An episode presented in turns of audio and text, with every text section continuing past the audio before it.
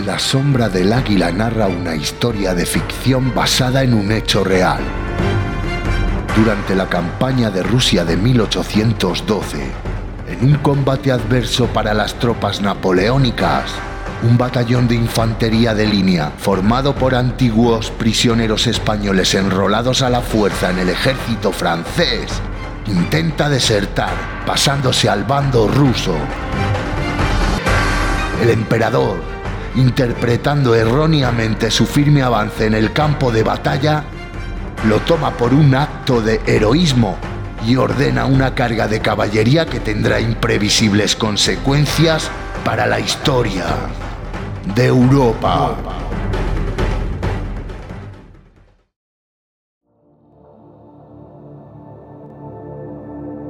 La sombra del águila. Escrito por Arturo Pérez Reverte. Capítulo 4. La gitana del comandante Gerard.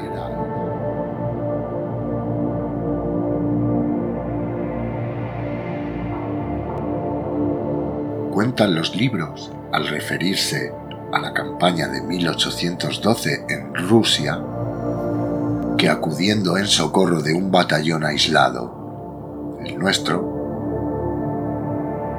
Murat dirigió en Esbodonovo una de las más heroicas cargas de caballería de la historia. Ya sabe.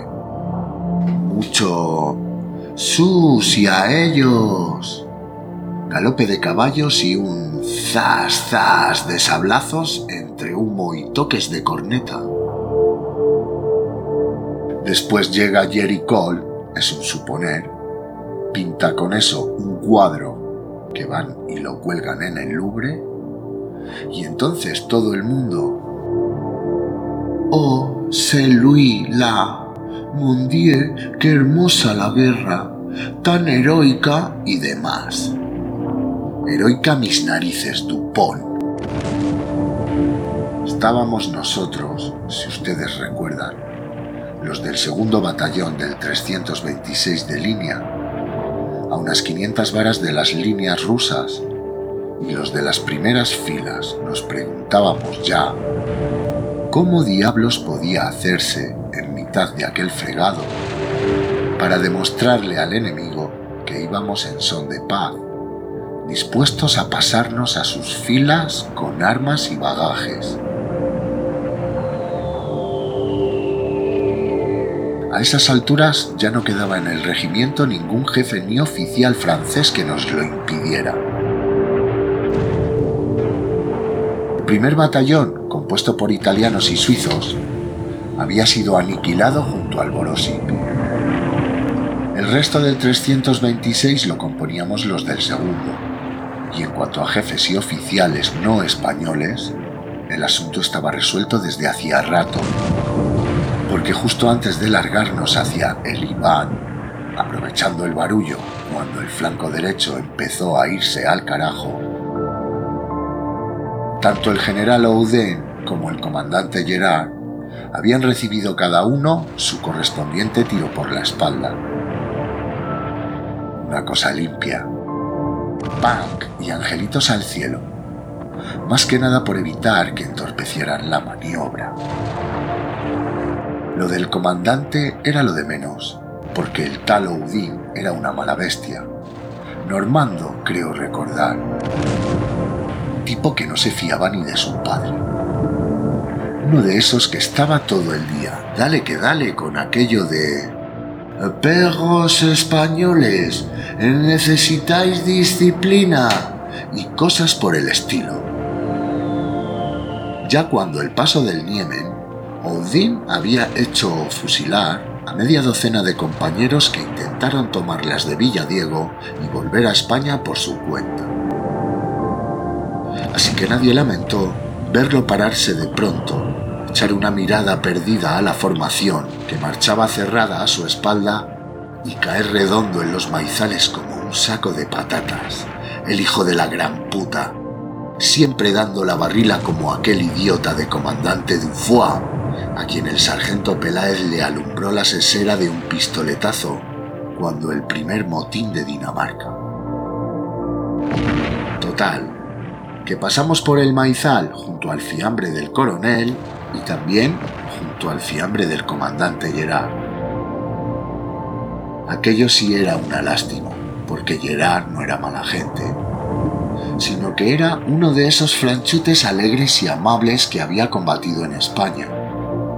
Mayo del 1808, en el Parque de Monteleón, una escabechina que nos contaba con detalle, admirado del valor de nuestros paisanos. Gerard había escapado después de Bailén por los pelos, cuando Castaños hizo que el ejército gabacho, con todos sus entorchados y sus águilas invictas, se tuviera que comer una derrota como el sombrero de un picador. El que conste, general Castaños, que me rindo por evitar derramamiento de sangre. Que sí, que sí, hombre, que sí. Venga, entrégueme la espada de una vez. Gerard tuvo la suerte de salir como correo a caballo, cruzando entre maizales de guerrilleros que bajaban del monte como lobos a un festín. Y el desastre lo cogió al otro lado de Despeñaperros, evitándole ir a pudrirse a Cabrera con el resto de sus compañeros franceses. Pobre Gerard, mala suerte salvar el pellejo en Bailén, cruzar despeña perros sin que los guerrilleros se hicieran unas borlas para el zurrón con sus pelotas, para terminar con un tiro nuestro en la espalda, justo en el momento en que se disponía a volverse para decirnos eh, Vamos chicos, segad Hugo, pero nos queremos unos a otros. Hagamos un esfuerzo más, ¿qué coño? Estamos intentando construir Europa y todo eso. En fin, adiós al valiente Gerard. Franchute que hablaba español y le gustaba sentarse a vivaquear con nosotros, escuchando la guitarra de Pedro el Cordobés, y que una vez nos contaba, se tiró a una española guapísima en el Sacromonte. Una gitana de ojos verdes con la que aún soñaba en las noches al raso de esta jodida Rusia. Y ahora pasábamos a su lado, tendido en el maizal tras haberle pegado un tiro.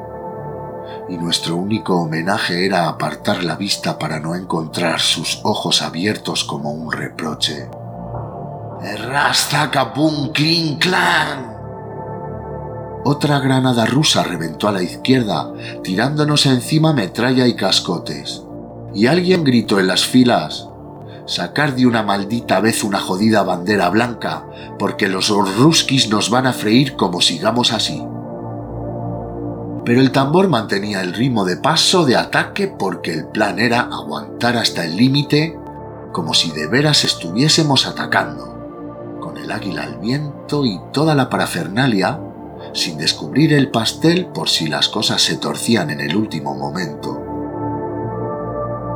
Nadie deseaba terminar como aquellos 130 desgraciados del regimiento José Napoleón, entre Vilna y Vités, y hasta arriba ya de tanta marcha y tanta contramarcha y tanta grande armé y tanto cascarles a los Popov.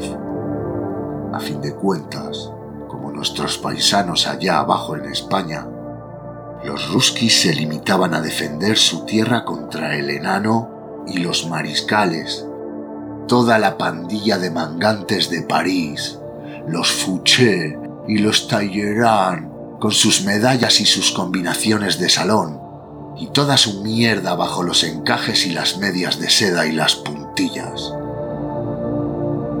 No era un trabajo simpático, aunque teóricamente íbamos ganando nosotros o nuestros casuales aliados franchutes.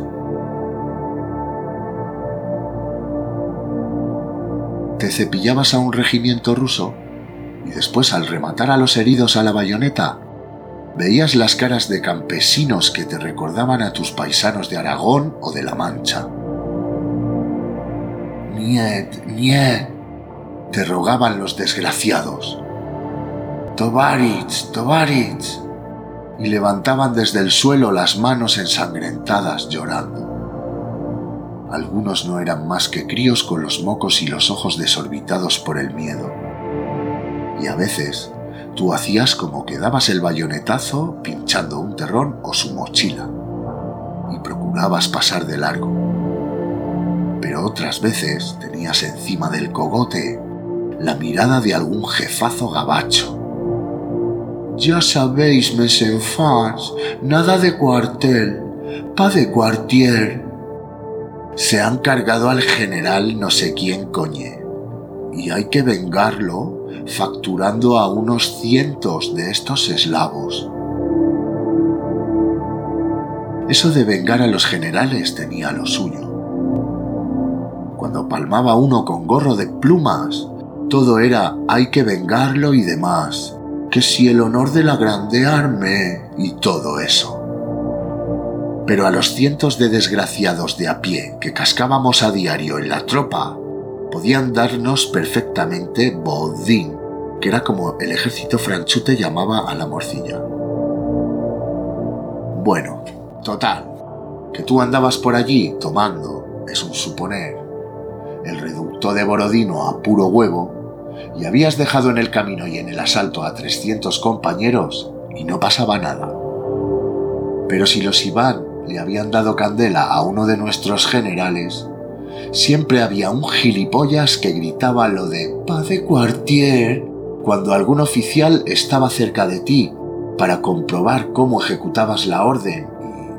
Y bueno, pues suspirabas hondo le metías al nieto Baritz que se rendía la bayoneta por las tripas y santas pascuas. El caso es que entre Vina y Vitex, algunos de los españoles de Dinamarca ya estábamos hasta las polainas de todo aquello. Y además las noticias que llegaban desde España no eran como para levantarnos la moral de combate. Iglesias saqueadas, mujeres a las que compañías enteras se pasaban por la piedra. Los sitios de Gerona y Zaragoza. La resistencia de Cádiz. Los ingleses en la península y la guerra de guerrillas. O sea, todo Cristo luchando allí para echar a los gabachos y nosotros con su uniforme y su bandera acuchillando rusos sin que nadie nos hubiese dado vela en aquel entierro que a poco que nos descuidáramos iba a ser el nuestro. La mayor parte lamentábamos ya no habernos quedado de prisioneros en Hamburgo, porque a ver con qué cara llegábamos a España cuando ya estuviese liberada, contándoles que habíamos estado luchando en Rusia con el otro bando. Imagínense ustedes la papeleta. Nosotros no queríamos, nos obligaron, etc. Se lo juró a usted, señor juez. Y eso si llegábamos hasta un juez, aunque fuera el juez de un consejo de guerra. Porque vete tú a contarle eso a un ex contrabandista de Carmona que lleva cuatro o seis años echándose al monte, degollando franceses con la cachicuerna, después de que le ahorcaran al padre, le mataran a la mujer y le violaran a la hija. Seguro que si asomábamos por allí las orejas con nuestro currículum, íbamos derechos de Endaya o Canfranc al paredón. Eso rápido y teniendo suerte si le caíamos en gracia al del Carmona. Menudos eran nuestros paisanos. Total, que entre Vilna y Vitex, ciento y pico españoles, no del 326, sino de otro regimiento, el José Napoleón, intentaron abrirse por las bravas. La cosa salió mal y terminaron por meter la pata del todo al disparar sobre los franceses encargados de cortarles el paso. Así que tras rendirse, los hicieron formar y los fusilaron a uno de cada dos, así por sorteo. Tú sí, tú no. Tú sí, tú no. Carguen, apunten. Después nos hicieron desfilar junto a los fiambres para que el paisaje nos sirviera de escarmiento.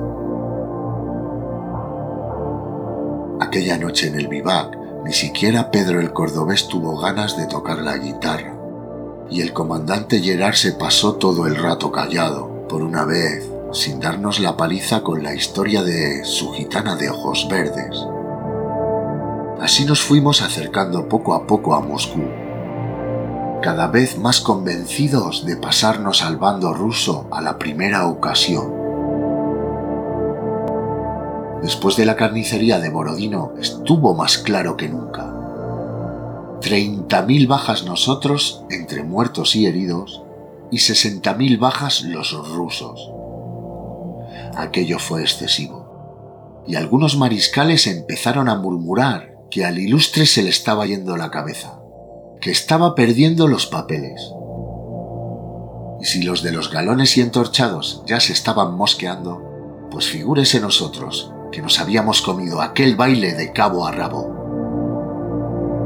Así que los españoles del 326 fuimos corriendo la voz. Hay que quitarse de en medio a la primera ocasión, pero con más tacto, claro. El aniquilamiento de nuestro primer batallón en Esbodonovo puso las cosas más fáciles, de modo que convencimos al capitán García. Y arreglamos el cuerpo al coronel Oudin y al pobre comandante Gerard, y nos fuimos hacia los Iván, aprovechando la coyuntura. El problema residía en escoger el momento adecuado para dar el cante. Demasiado pronto nos cascaban los franceses demasiado tarde, los rusos. Lo difícil era encontrar el término medio. Lo malo de estas cosas es que hasta que el rabo pasa, todo es toro. Y en esas estábamos, en el flanco derecho, con el petit cabrón mirándonos por el catalejo desde su colina, cuando de pronto en la retaguardia, los húsares del cuarto y los coraceros de Baiseport que llevan toda la mañana contemplando el paisaje, ven que aparece Murat muy airoso a caballo y dicen unos a otros eh, La jodimos, la Brayet. Vienen a invitarnos al baile. Estar aquí pintándola era demasiado bonito para que durase. Y el Rizos que llega con el sable desenvainado y los arenga. ¡Hijos de Francia! ¡El emperador os está megando! Y los húsares y los coraceros moviendo la cabeza. ¡Ay, qué fastidiarse el Podía mirar para otra parte el enano, con lo grande que es el campo de batalla y toda la maldita Rusia, fíjate, y se pone a mirarnos precisamente a nosotros. Y Murat que apunta con el sable hacia el sitio de la batalla donde el humo es más espeso, o sea, en el flanco derecho, donde dicen que hay unos 400 zumbados que, en lugar de salir por pies, como todo el mundo, se empeñan con lo que está cayendo en ganarse la Legión de Honor a título póstumo. Eh, para que los hagan mortadela no nos necesitan a nosotros. Pero el caso es que Murat hace caracolear el caballo y dice eso que todos estaban viendo venir.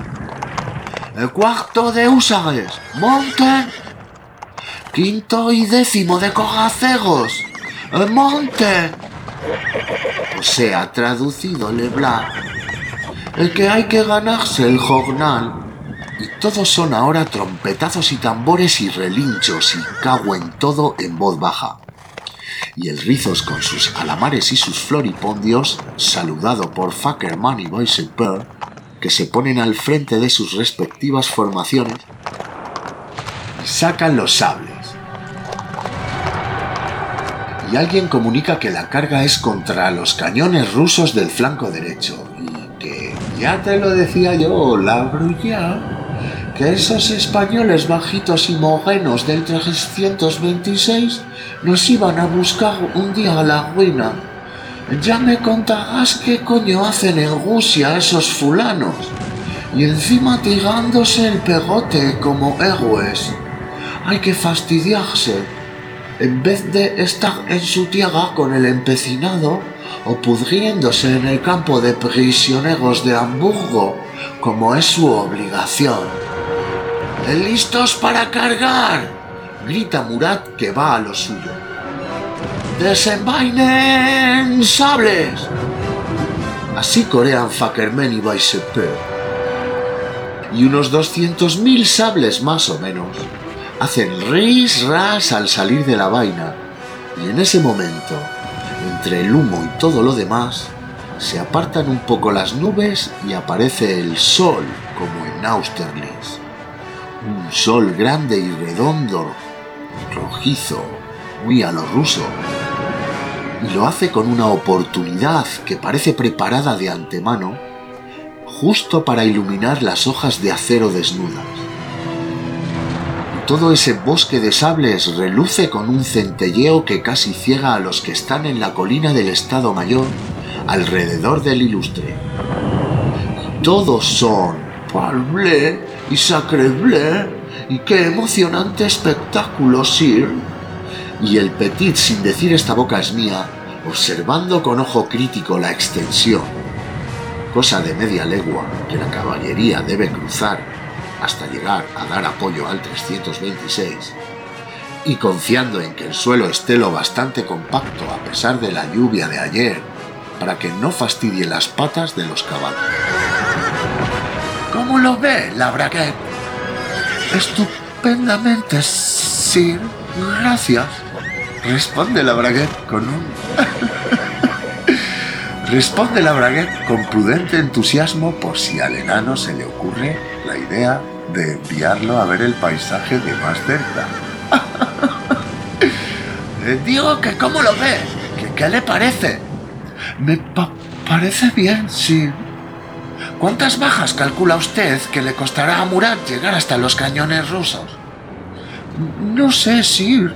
Así a ojo, unos 700 muertos y heridos, Sir. Quizá más. Sí, eso calculo yo. El enano suspira para la historia.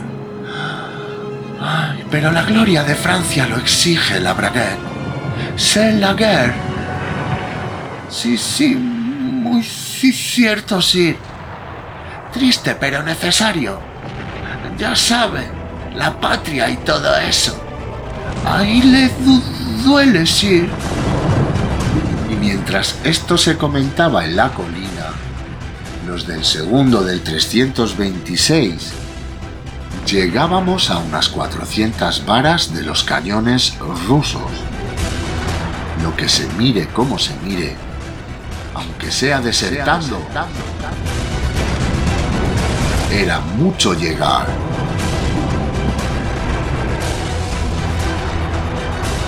Fin del capítulo 4. Y en el próximo episodio, en el capítulo 5, los adverbios del mariscal Lafleur.